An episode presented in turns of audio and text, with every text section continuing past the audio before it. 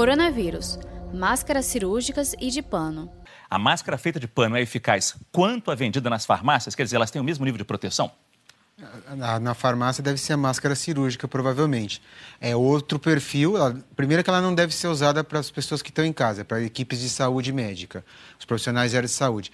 É muito melhor a máscara cirúrgica porque ela tem um filtro do que a máscara de pano. A máscara de pano é um efeito protetor que funciona como um anteparo. O problema é que essa máscara profissional está em falta e a gente está deixando para os médicos, né? Então, as farmácias não deveriam estar tá vendendo e deveriam estar tá tendo sido, sido confiscada, entre aspas, para o governo para distribuição nos hospitais. Qual o tipo ideal de máscara a ser utilizada quando infectado? Ela já sabe que tem a doença.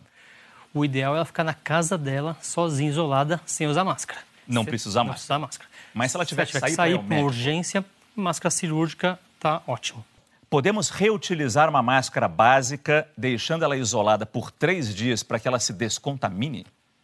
Não tem sentido, né? Você eu entendo como máscara básica deve ser a máscara cirúrgica. A máscara cirúrgica você tem que, é, ela é, não é reutilizável. Então isso poderia valer na questão da máscara de pano que você vai lavar seguindo os procedimentos e depois vai secar e vai poder reutilizar.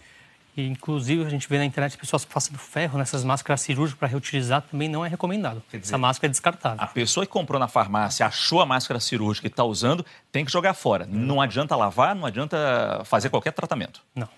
Tem que descartar, jogar fora e usar uma nova depois. A de pano, sim, que existe a possibilidade de lavar, porque ela é mais simples, ela vai te dar uma, uma proteção mais básica, digamos assim. Saiba mais em g1.com.br barra coronavírus.